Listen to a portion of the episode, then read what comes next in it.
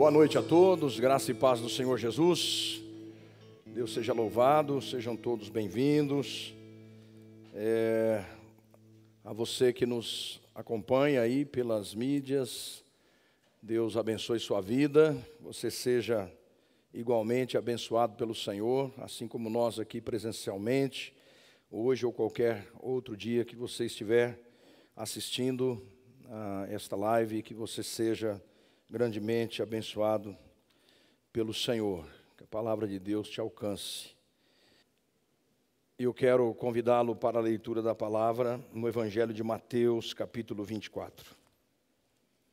Evangelho de Mateus, capítulo 24.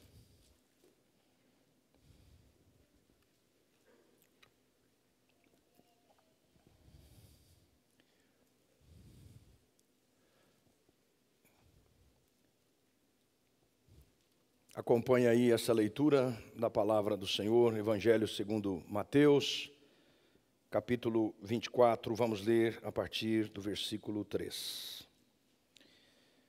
E estando assentado no Monte das Oliveiras, chegaram-se a ele os seus discípulos em particular, dizendo: Dize-nos, quando serão essas coisas e que sinal haverá da tua vinda e do fim do mundo? E Jesus, respondendo, disse-lhes: Acautelai-vos que ninguém vos engane. Porque muitos virão em meu nome, dizendo: Eu sou o Cristo, e enganarão a muitos. E ouvireis de guerras e de rumores de guerras. Olhai, não vos assusteis, porque convém que isso tudo aconteça, mas ainda não é o fim. Porquanto se levantará nação contra nação, e reino contra reino, e haverá fomes e pestes e terremotos em vários lugares. Mas todas estas coisas são o princípio de dores. Vamos para o versículo 30. Então aparecerá no céu o sinal do Filho do Homem. E todas as tribos da terra se lamentarão e verão o Filho do Homem vindo sobre as nuvens do céu com poder e grande glória. E ele enviará os seus anjos com rijo clamor de trombeta, os quais ajuntarão os seus escolhidos desde os quatro ventos de uma a outra extremidade dos céus. Aprendei, pois, esta parábola da figueira. Quando já os seus ramos se tornam tenros e brotam folhas, sabeis que está próximo o verão. Igualmente, quando virdes todas estas coisas, sabei, sabei que ele está próximo às portas. Em verdade vos digo que não passará esta geração sem que todas estas coisas aconteçam. O céu e a terra passarão, mas as minhas palavras não hão de passar. Mas daquele dia e hora ninguém sabe, nem os anjos do céu, mas unicamente meu Pai. E como foi nos dias de Noé, assim será também a vinda do filho do homem. Porquanto, assim como nos dias anteriores ao dilúvio, comiam, bebiam, casavam e davam-se em casamento até ao dia em que Noé entrou na arca. E não o perceberam até que veio o dilúvio e os levou a todos. Assim será também a vinda do filho do homem. Então, estando dois no campo, será levado um e deixado o outro.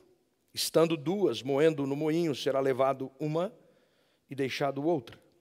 Vigiai, pois, porque não sabeis a que hora há de vir o vosso Senhor.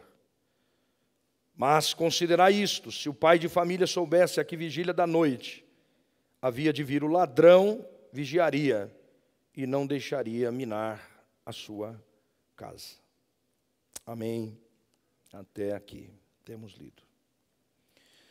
Pai, eu dependo de Ti, da graça do Senhor, para comunicar fielmente a Tua palavra à Tua igreja. Me ajude, me ilumine, me dê a graça, a unção necessária para comunicar, Senhor, a Tua palavra que é poderosa, que é eficaz. Que nós sejamos abençoados pela Tua palavra, que o Teu povo seja fortalecido, iluminado, renovado, Pai, pela tua palavra. Eu oro em nome e para a glória de Jesus.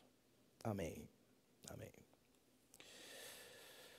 Queridos, Jesus Cristo veio pela primeira vez na sua encarnação.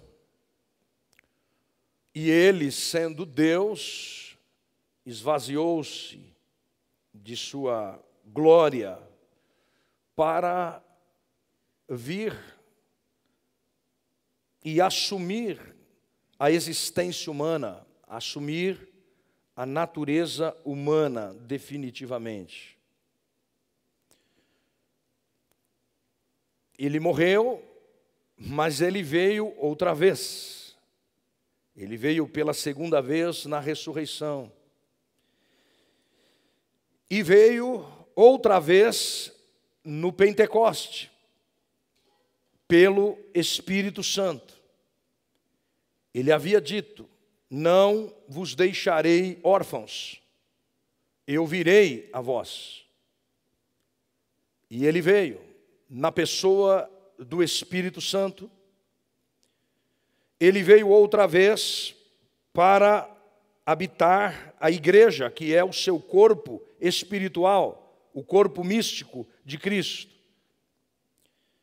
Jesus disse: Se alguém me ama, guardará a minha palavra, e meu Pai o amará, e viremos a Ele, e faremos morada com Ele. E é certo também que todas as vezes, todas as vezes que alguém se arrepende de seus pecados e se reconcilia pessoalmente com Jesus Cristo, ele prometeu, dizendo: viremos e faremos nesta pessoa que se arrepende, faremos nele morada. Trata-se de uma vinda invisível. Trata-se de uma vinda subjetiva, interior. Porque o reino de Deus é um reino intrínseco, é um reino espiritual, é um reino invisível que está dentro de nós. Jesus veio para dentro de nós, na pessoa do Espírito Santo. Mas Jesus Cristo virá visivelmente, visivelmente, pessoalmente, consumar o reino de Deus no fim da história. Hoje nós vivemos essa realidade de um reino invisível, de um reino intrínseco, interior, espiritual. Mas este reino será extrínseco, será externo, será visível. Jesus virá visivelmente. É o que na Bíblia chama-se de parousia, que é a vinda do nosso Senhor Jesus Cristo. Quando Jesus foi assunto ao céu, quando ele foi subir ao céu, antes ele estava com os discípulos. E enquanto ele subia, então anjos disseram aos discípulos: varões galileus, o que estáis olhando? Do mesmo modo como vocês estão vendo ele subir, ele virá, ele voltará. Jesus vai voltar. Aguardar a vinda de Jesus neste tempo pode se tornar uma distração que nos impede a relação com Ele aqui e agora? Ou, se alguém negligenciar a vinda de Jesus na história, equivale a esvaziar a fé cristã da sua utopia, do reino eterno de Deus. E então nega-se a promessa futura do novo céu e da nova terra. Então, ambos os equívocos precisam ser evitados, são perigosos. Tanto você se desconectar desta realidade,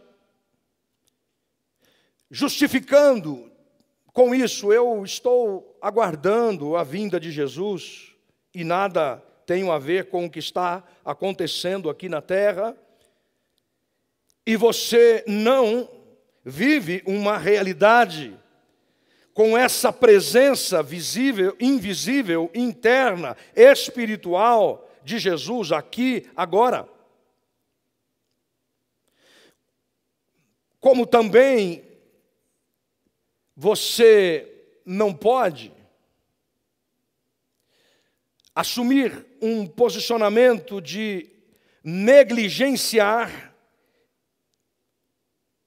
esta esperança, a expectativa de que Jesus de verdade, de fato, realmente, visivelmente, ele vai voltar. Jesus vai voltar. A questão aqui nesta noite para nós é como se comportar enquanto esperamos a volta de Cristo. Com que atitude, como você deve se colocar, com que atitude, com que postura, com que coração, com que olhar, com que comportamento. Vamos aguardar a volta de Jesus. Me preocupa quando quando acontecem coisas no mundo. E é notória a insegurança, o medo, a ansiedade, a angústia, a obsessão humana, inclusive com relação à data da volta do Senhor Jesus. Isso é próprio daqueles que não vivem pela fé. Quem não vive pela fé, quem não confia no que recebeu de Deus, quem não abraçou, quem não se apropriou daquilo que é ofertado por Deus por meio da cruz, da morte de Jesus e da sua ressurreição, de fato, vai viver inseguro. Vai viver com medo. Vai viver ansioso e há pessoas que então querem até fazer cálculos, já fizeram muitos cálculos. Já marcaram a data, inclusive, da volta de Jesus várias vezes na história. A última vez foi em 2012. Baseado no calendário maia, marcaram o fim do mundo para 2012. E claro, não aconteceu. Mas não apenas dessa vez. Em muitos outros momentos na história,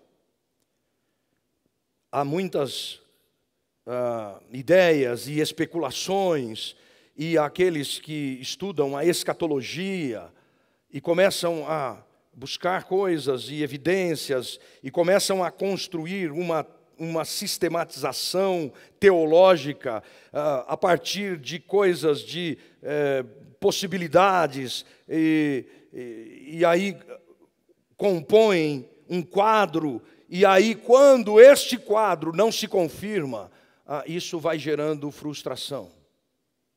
Vai gerando frustração arrefecimento da esperança e pessoas vão desacreditando daquilo que a Bíblia fala a respeito da volta de Jesus. E isso não é novo.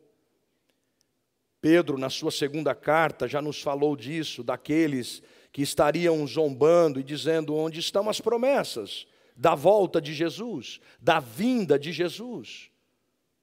Porque as coisas estão como estão desde a criação e nada mudou, onde estão as promessas? E muitos ficam tentando calcular, ficam perturbados, muitos ficam sem paz, angustiados, paranoicos, buscando tantas informações e isso vai gerando uma angústia muito grande. Há alguns pressupostos que nós precisamos colocar antes de mais nada. E o primeiro deles é que a volta de Jesus é iminente. A volta de Jesus é iminente. Isto quer dizer que Jesus pode voltar a qualquer momento. A Bíblia é clara, e Jesus foi claro, li para vocês nesta noite. Ninguém sabe o dia, nem a hora. Somente o Pai. O próprio Jesus, na sua condição humana, ele disse: é, esse é assunto do Pai. Como que dizendo assim, eu, eu não estou nem é, assim é, preocupado com essa questão, isso é, é, é do Pai, é, é a agenda do Pai. A volta de Cristo é iminente. Ou seja, pode se dar a qualquer momento. Não existe nenhum evento que precisa acontecer ainda para que então Jesus Cristo volte. A volta de Cristo é iminente, ela pode se dar daqui a pouco, ela pode se dar amanhã, ela pode se dar daqui a cinco anos, dez, vinte, cem anos, mil anos, nós não sabemos quando ele virá. Há quem pense assim: Jesus pode voltar ou eu posso ir para ele. Ele vem para mim ou eu vou para ele, por meio da morte. É verdade. É verdade. Assim como eu não sei quando vou morrer, você não sabe, nós também não sabemos quando Jesus vai voltar. Mas o fato é que ele vai voltar, não tente fazer contas. Não entre nessa de tentar fazer cálculos. Jesus disse que ninguém sabe. Pessoas que ficam especulando e tentando fazer continhas e tal, e fazer conexões disso com aquilo, são verdadeiras candidatas ao engano dos homens. Por isso, Jesus disse: ninguém sabe, então ninguém sabe. Agora, ele nos falou sobre sinais. ele nos deu alguns sinais, porque quando ele fala aqui, uh, nesse registro de Mateus 24, ele está respondendo a um questionamento dos discípulos. Eles perguntaram: Dize-nos quando serão estas coisas, sobre as quais ele estava falando, e que sinal haverá da tua vinda e do fim do mundo? E em resposta a estas questões, Jesus então, ele fala de alguns sinais. Jesus, então, ele vai nos dar alguns sinais e nós precisamos prestar atenção nesses sinais. Primeiro, ele falou de sinais religiosos. ele falou de falsos cristos. Os apóstolos falaram também de falsos profetas. E aqui é preciso muito cuidado, porque a própria igreja ela convive com esse risco de ter em seu meio falsos mestres, falsos profetas e falsos cristos. Porque quando a Bíblia fala de falsos cristos, não pensem vocês que se trata de uh, alguém chegando e dizendo: Olha, eu sou Jesus Cristo, acredite em mim. Como inclusive já aconteceu. Não é? Há um tempo atrás, aqui mesmo no Brasil, tinha um sujeito estranho, Henri Cristo, que falava, oh, meu pai, meu pai. É, é, fica fácil de você dar risada e dizer, ah, esse cara é um idiota, é um bobão aí que está. Mas não é disso que a Bíblia está falando necessariamente. Ela está falando de falsos conceitos de Cristo. Existem muitos cristos que estão construídos na mente das pessoas. Muitos cristos, conceitualmente, em diferentes religiões. Quem é Jesus para você? Outro dia eu perguntava para uma moça, tentando falar com ela a respeito de Jesus, e eu fiz essa pergunta para ela. Eu disse: Quem é Jesus para você? Ela disse: Ah, Jesus para mim foi um cara, palavras dela, tá? É, Jesus para mim foi um cara, é, um, um, herói, assim, uma espécie de, de tiradentes, assim. É um cara que tentou ajudar a gente, não conseguiu, mataram ele.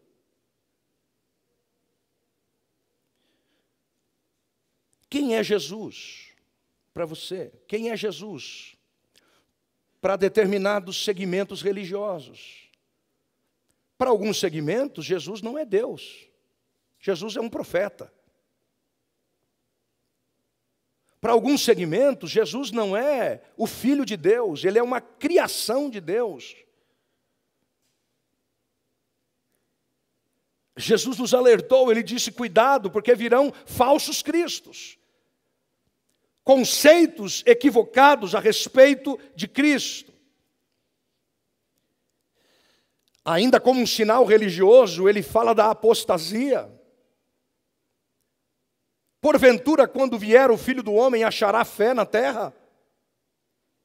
O que é apostasia? Apostasia é o desvio daqueles que antes criam, daqueles que antes eram ah, crentes em Jesus Cristo, eram fiéis a Deus,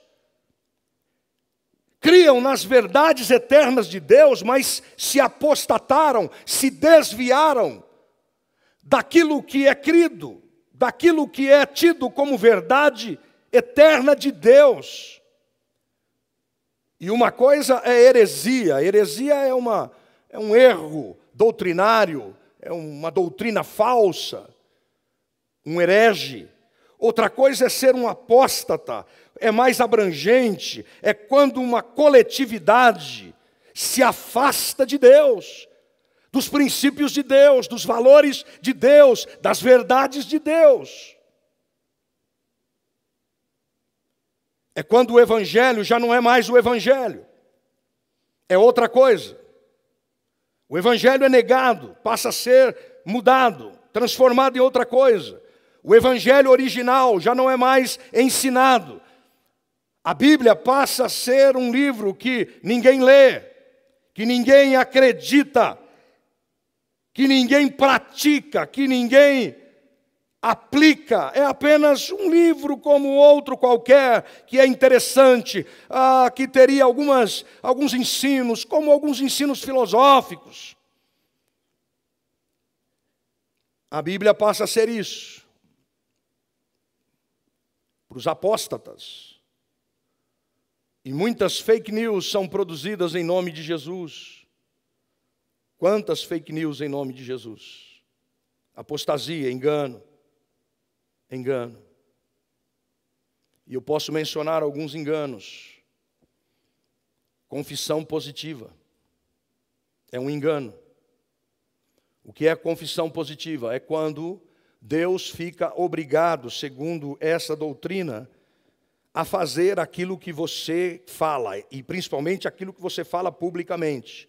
Se você falar alguma coisa publicamente, aquilo que você quer, que você deseja, então Deus se vê obrigado a fazer aquilo que você quer, porque o nome dele está ah, então em jogo, o nome dele não pode ser desacreditado. Então você confessa positivamente. Houve uma época aqui no Brasil, espero que isso já tenha passado, mas tinha nesta linha da confissão positiva, por exemplo, se você quisesse um carro de alguém, então você pegava como que uma varinha e batia assim no carro dessa pessoa, quero esse carro, em nome de Jesus. Agora Deus está obrigado a dar esse carro para você. Confissão positiva, há poder em suas palavras. E aquilo que você fala vai gerar e você vai ficar grávido de algumas coisas que você deseja, que você quer, e Deus, Ele está obrigado a fazer aquilo que você está pedindo e desejando. Estranho, não é? Essa é a ambição que vem lá do Éden. É uma síndrome do Éden, mandar em Deus. Há uma doutrina, a doutrina da prosperidade é outra doutrina que parece ser evangélica, mas é uma doutrina estranha. Outro dia, um, um pastor pregando, ensinando como você ter inveja santa. Inveja santa, o benefício da inveja, esse era o tema da mensagem. O benefício da inveja. Para você pegar essa energia da inveja e produzir coisas extraordinárias. Isso não se harmoniza com o ensino das Escrituras. As Escrituras falam de renúncia, de abnegação, de vida sem ganância, sem essa coisa horrorosa da ganância.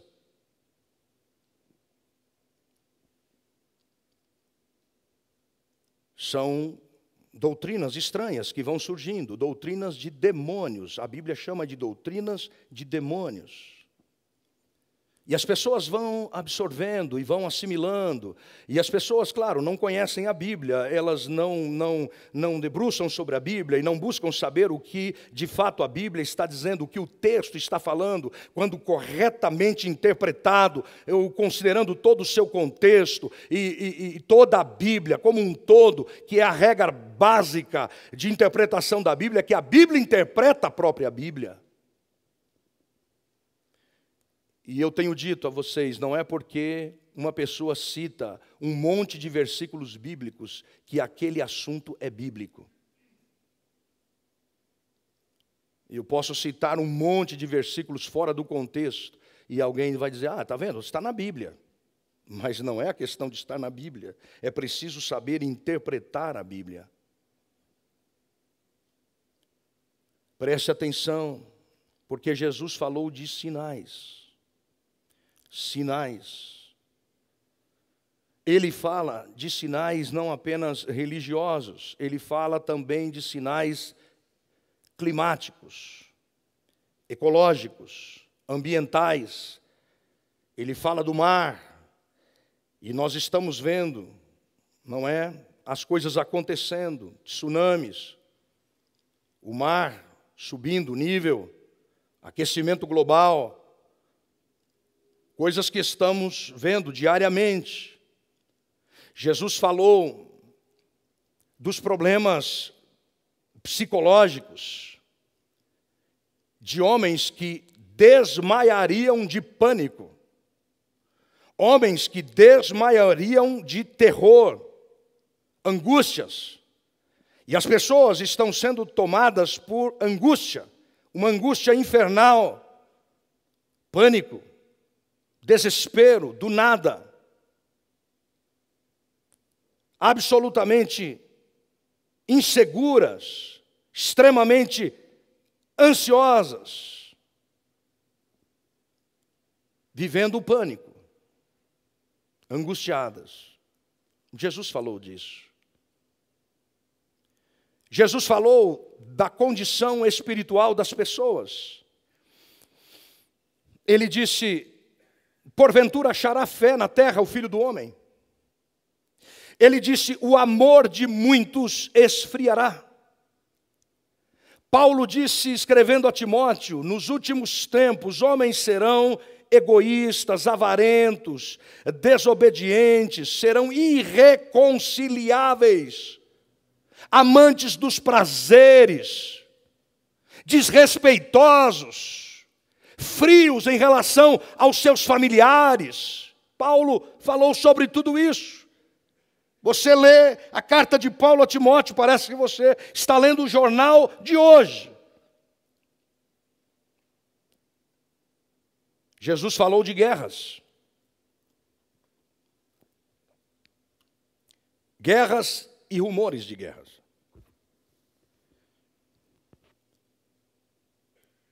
O que estamos vendo esses dias, saibam vocês que há na Bíblia a profecia a respeito de uma guerra que é chamada Guerra de Gog e Magog. E essa guerra está prevista exatamente nesta região da Rússia, da Ucrânia, do Cazaquistão. E a Bíblia chama de terra de Gog. Gog é o, o, o, príncipe, é o homem, e Magog é a terra. E ele diz: o príncipe de Ros. De Ros que é exatamente a região do atual conflito. É preciso prestar atenção.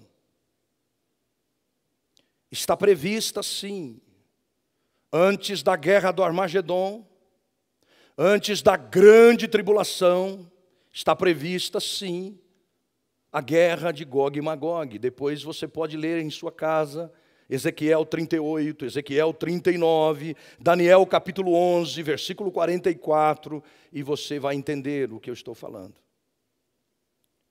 Jesus falou que haveria guerras. Quando Ezequiel profetizou sobre a guerra de Gog e Magog, Ezequiel profetizou em aproximadamente 600 anos antes de Cristo. Óbvio que aquele povo não era o que é hoje, essa potência. Não, claro que não. Isso foi profetizado 700 anos antes de Cristo, 600 anos antes de Cristo. Para nós, não tem surpresas, não tem novidades. Está tudo previsto. Está tudo previsto. Jesus falou sobre sinais, ele falou sobre os sinais das pestes, das pragas, das pandemias, como chamamos hoje. A insegurança física. Ele falou da fome. Eu li para vocês, ele falou da fome, a redução de alimento, diminuição de recursos.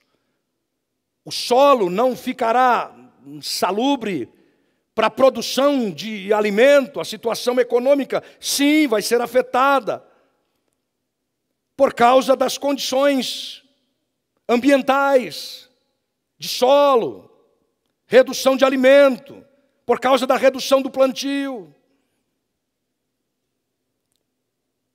Claro, Jesus já nos alertou sobre tudo isso. Jesus vai voltar. Jesus vai voltar. Não é agora uma experiência subjetiva, uma experiência espiritual, não é mais uma experiência interior. Não, não é uma experiência da morte, mas é a volta visível do nosso Senhor Jesus. Ele virá. Paulo, escrevendo aos Tessalonicenses, ele disse na sua primeira carta: dada a ordem com a voz do arcanjo e o ressoar da trombeta de Deus, o próprio Senhor descerá dos céus e os mortos em Cristo ressuscitarão primeiro, depois nós, os que estivermos vivos, seremos arrebatados com eles nas nuvens para o encontro com o Senhor nos ares, e assim estaremos para sempre com o Senhor. O que está acontecendo hoje? O que está acontecendo hoje? Em relação à volta do Senhor Jesus, a promessa da volta, a esperança da volta. Uma quantidade enorme de pessoas, uma quantidade enorme perdeu a fé na volta do Senhor. Muitos estão descrentes na volta do Senhor. A verdade é que muitos já não estão esperando mais, não estão considerando mais esta promessa de que Jesus vai voltar. Por isso é que você quase não tem ouvido falar nos púlpitos das igrejas sobre a volta de Jesus. Eu tenho certeza que há pessoas que estão aqui nesta noite que nunca ouviram falar sobre isso.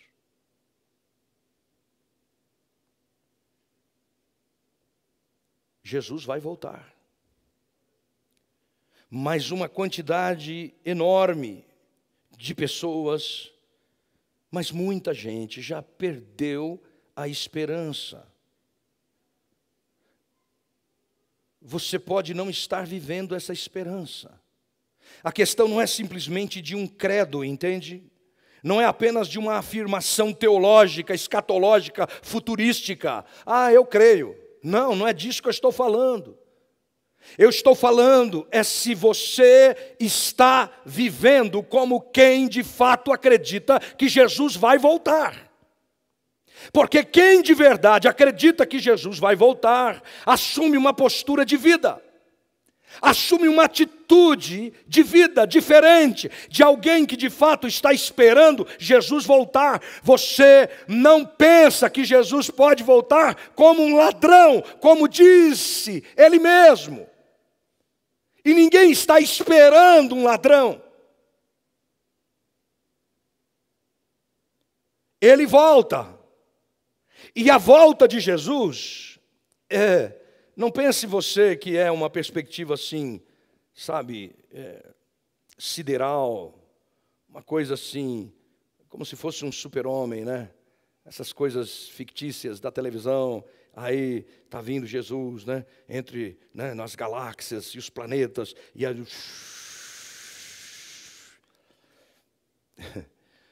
Não, não é isso. Quando a Bíblia fala da volta de Jesus, ela fala da aparição de Jesus. É uma manifestação. Jesus vai aparecer. É como se os nossos olhos, que hoje estão vendados, eles estão limitados apenas para essa realidade material, física, tangível. Ele está limitado apenas aqui, pelos os nossos sentidos físicos. Mas de repente isso vai ser descortinado. E vai haver a aparição de Jesus, a manifestação de Jesus, visível. Todo olho verá, nós veremos Jesus, nós o veremos face a face.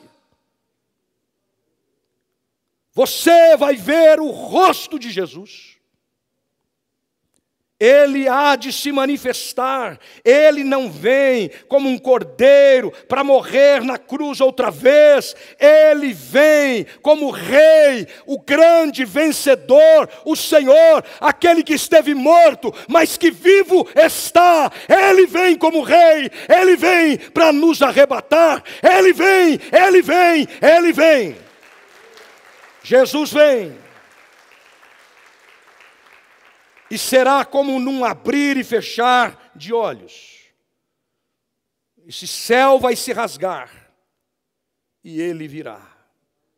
Ele vai vir com miríades e miríades e milhões e milhares de anjos. Ele virá, o nosso Senhor Jesus. Os mortos em Cristo Aqueles que morreram em Cristo, confessando a Jesus Cristo como Senhor, como seu Salvador, os mortos em Cristo vão ressuscitar e vão ressuscitar, e ressurreição significa a união do espírito com o corpo, o corpo glorificado, um corpo agora adaptado ao celestial, um corpo que já não mais uh, está condicionado à corrupção, à doença, à morte. Não, agora é um corpo como o corpo de Jesus Cristo, o corpo da ressurreição. O espírito que está morto em Cristo se une novamente ao corpo, e os que estiverem vivos, por ocasião da volta de Jesus, terão seus corpos transformados, e nós nos encontraremos com o Senhor nos ares. Nos ares. A única coisa certa em relação à volta de Jesus é que ele vai voltar. Não sabemos o dia, nem a hora, eh, o ano, não sabemos, mas sabemos que ele virá, ele virá. Na hora em que não cuidais, ele virá. O que fazer? Enquanto esperamos a volta de Jesus, porque eu não estou falando para você nesta noite sobre isso, para você ficar com medo, para você ficar angustiado, ah, para você ficar perturbado na alma. Não, não, não, pelo contrário. Porque quem está em Cristo, quem está em Cristo, está seguro, está o coração pacificado, foi perdoado por Jesus. A nossa vida eterna, a nossa salvação, ela não acontece por mérito próprio, o mérito é dele, é por causa dele, por causa da morte dele. Jesus morreu e ressuscitou para que você fosse justificado. O mérito é todo dele, não é nosso. Por isso, quem está nele está em paz, está pacificado. Como vamos esperá-lo? O que esse texto me diz, e eu passo a você agora. Mantenha-se acordado. Mantenha-se acordado. Jesus disse: mantenham-se vestidos, cinjam os vossos lombos, ou seja, estejam prontos para qualquer coisa, Cingir o lombo é uma expressão bíblica de. é como amarrar um cinto. Ah, imagine né, a veste dos judeus, que é aqueles, aqueles vestidos, né? E, e quando alguém ia correr, tinha que amarrar, para correr bem, é, estar pronto, cingir os lombos, essa expressão, todas as vezes que você ler essa expressão na Bíblia, uh, cingir os lombos é como que amarrar o cinto, é, é uma expressão é, figurativa, simbólica, é, é para dizer esteja pronto, esteja preparado. Jesus disse: vocês precisam estar acordados, vigilantes. Você estar acordado, porque muitos estão tomados por uma preguiça espiritual.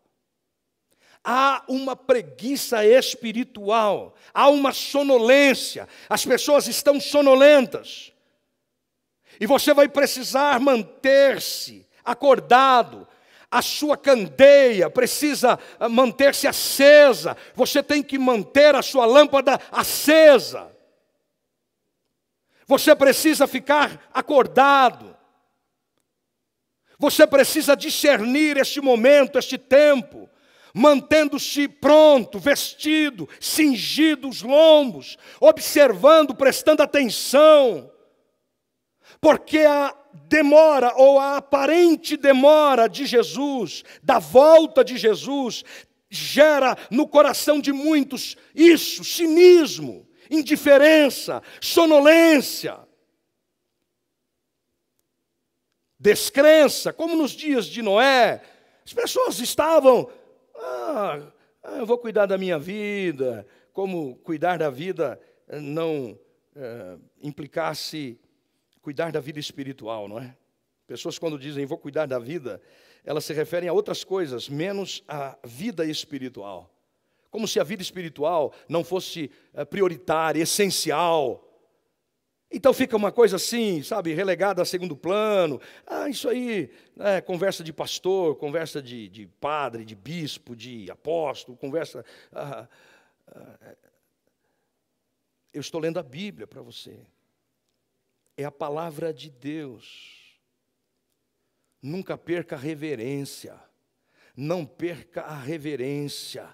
Não perca o temor a Deus, não perca a alegria de servir a Deus, o fervor. Você precisa manter a sua lâmpada acesa, acesa. Jesus vem por uma noiva que está com a lamparina que está cheia. Jesus vem por uma noiva que está acordada e que está com a lâmpada acesa. Não é por uma noiva sonolenta O que fazer enquanto esperamos? Persevere, persevere até a morte, porque Jesus disse: na perseverança ganhareis as vossas almas. Perseverança, perde a esperança quem não tem raiz, quem não tem ancoragem no chão forte da promessa de Deus, perde a esperança. Sabe o que Jesus está falando? Enquanto a gente espera ele diz: trate bem as pessoas. Porque ele fala disso, de servos que o, o Senhor está demorando para voltar, aí começa a maltratar uh, uns aos outros. Ele fala disso aqui, Lucas 12, depois você lê. Começa a maltratar. Trate bem as pessoas enquanto você espera Jesus. Eh, trate bem as pessoas. A palavra diz, Jesus diz que Ele confiou a nós os seus bens, os cuidados do seu reino, que é este tempo presente na história. Deus lhe confiou dons, talentos. Por isso é que nesse contexto, se você prosseguir lendo, eu li o capítulo 24, aí entra no capítulo 25. E você vai ver o que ele está falando. Ele vai falar dos talentos, ele vai falar daquilo que ele entrega para nós, daquilo que ele nos dá em termos de potencial, de oportunidade, de capacidade, de recursos. E ele diz: o que é que vocês vão fazer com isso? Enquanto vocês esperam Jesus voltar, vocês precisam tratar bem as pessoas, os recursos que foram colocados para vocês Trate-as com amor, porque vocês são mordomos de Deus. Cuide. Cuide de pessoas. Cuide das coisas de Jesus, cuidando do seu próximo porque ele disse: se você for fiel nesse cuidado com o pouco, eu vou te colocar sobre o muito. Quando vier Jesus no seu reino, você vai ser galardoado, recompensado, e você vai ser colocado sobre muito. Cuide das coisas de Jesus. Cuide bem das pessoas. Como é que você está cuidando? Do seu marido, mulher? Como você está cuidando da sua mulher? Homem, como você está cuidando dos seus filhos? Filhos, como vocês estão cuidando dos seus pais?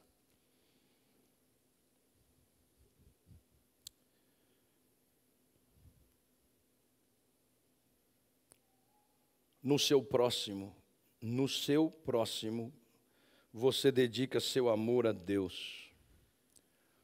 Leia Mateus 25 e você vai ver Jesus falando: quando você trata uma pessoa,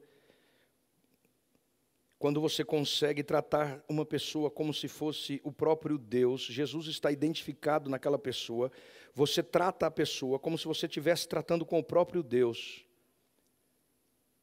É Deus dizendo assim: me veja em todo ser humano, me veja nos seres humanos seres humanos carentes, seres humanos miseráveis, sofridos, angustiados, deprimidos, solitários, marginalizados, rejeitados, me vejam nessas pessoas. Você vai me achar olhando nos olhos das pessoas.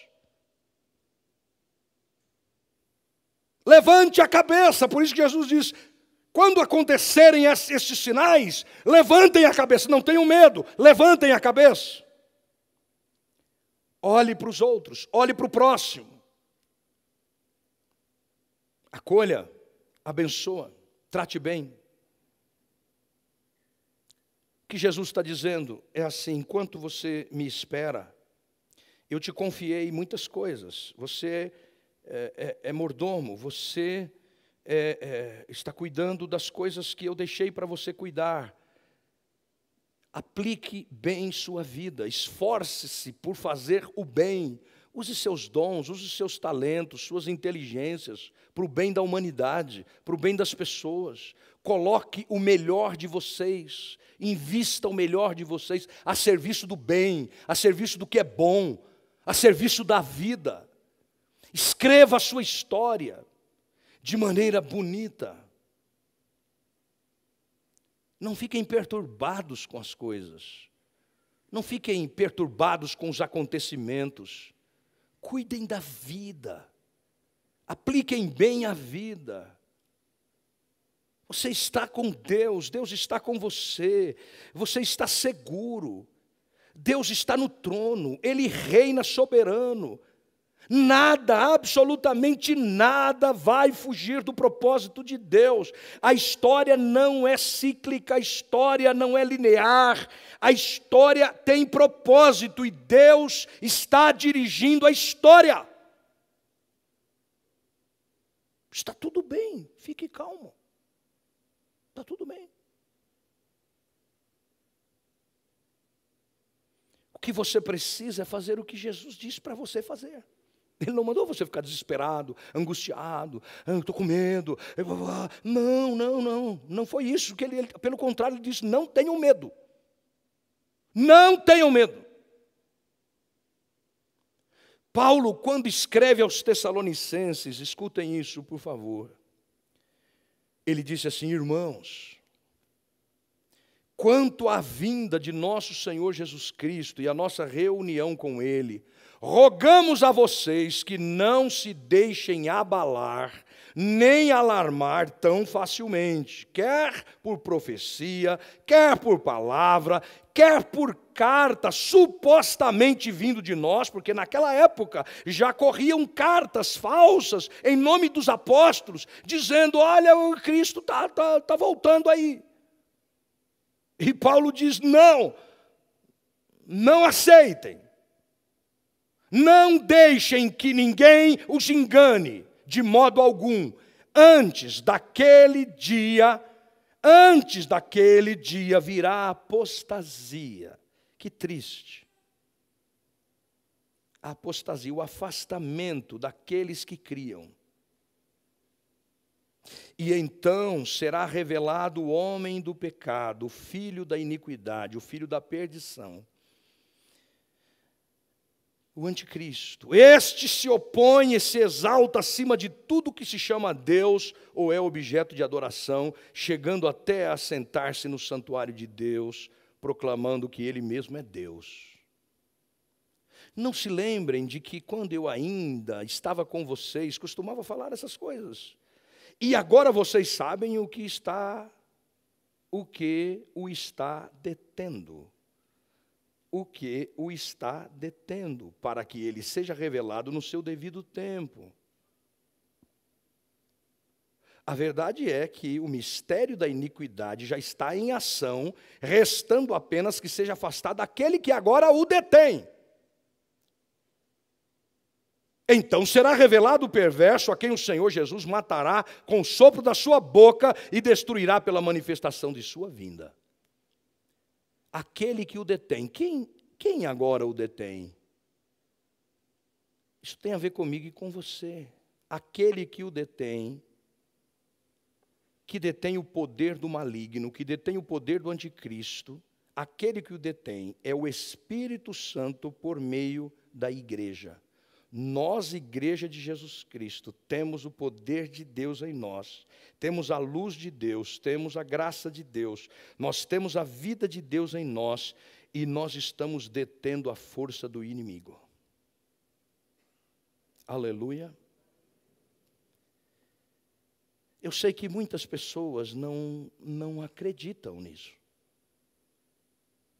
E por isso estão distraídas, e por isso estão dispersas, e o mundo pode pegar fogo e as pessoas estão distraídas. E alguma coisa muito séria está acontecendo no mundo.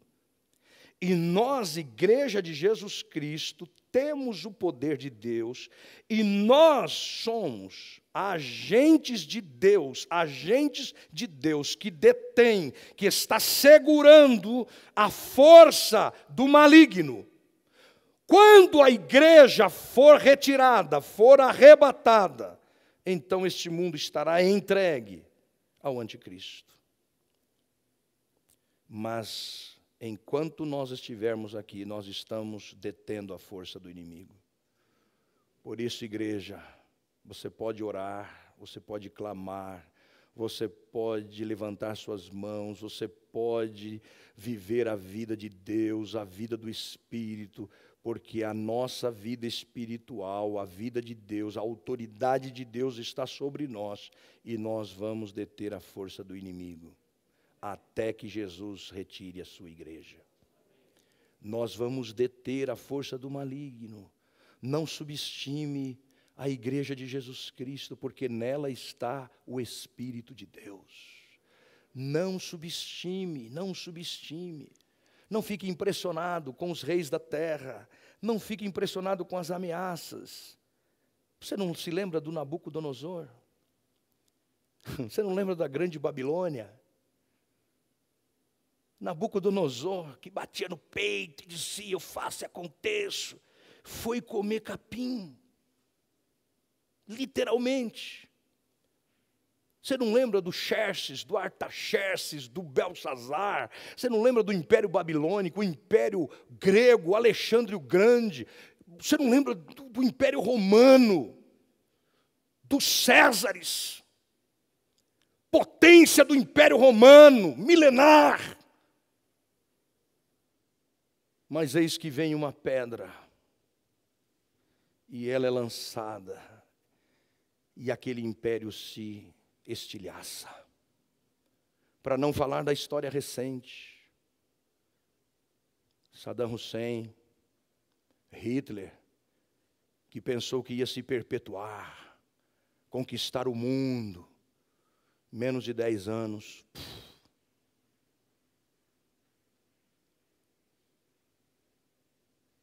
Só tem um que permanece para sempre. é o Rei dos Reis, o Senhor dos Senhores. Aleluia. Jesus, é Jesus, é Jesus. E Ele virá, e Ele virá, o nosso Rei, o nosso Senhor. Ele vem, Ele vem. E na sua coxa está escrito Rei dos Reis e Senhor dos Senhores. Ele vem, vem com espada e vem para vencer porque Ele é o único que esteve morto, que está vivo, que venceu a morte e tem a história em Suas mãos e tem o mundo em Suas mãos. O resto, gente, é bravata, é conversa, papo furado, arrogância. O mundo vai ter o seu desfecho exatamente como Deus já falou que vai ser. Nada fugirá do propósito de Deus. E nós estamos no colo de Deus, agarrados com Ele e apenas esperando. Maranata, vem Jesus. Vem Jesus. O que mantém a nossa fé viva, ativa, é a certeza de que Jesus morreu por nossos pecados, ressuscitou para nossa justificação e voltará para a consumação da nossa glorificação e libertação da humanidade, de todo jugo de morte e de perversidade. Quem tem essa esperança não desanima, não perde o fervor, não perde o ardor, não perde a paixão. Quem nisso acredita é Jesus. Jesus me disse: fiquem preparados para tudo, estejam com a roupa bem presa com o cinto e conservem as lamparinas acesas. Não deixe que a sua fé se desidrate. Não deixe que você perca a paixão. Não se apavore. Não se desespere por nada. Não. Não vivemos para o tempo presente. Nós vivemos para a eternidade. Nós não estamos aqui apenas entre berço e sepultura. Não. Nós transcendemos. Vai para além. Não perca a alegria da espera não perca o seu olhar, olhe para Jesus, o tempo todo, olhe para Jesus. Você existe para o céu e não apenas para a terra. Nós esperamos o céu, esperamos do céu. Você está seguro? A volta de Cristo não será para nós um encontro nervoso. Não, será maravilhoso, será alegria eterna. Você está seguro em Cristo eu não vou ficar aqui, eu vou subir. E eu quero te ver lá. Eu quero te encontrar lá. Eu quero te convidar a ficar em pé.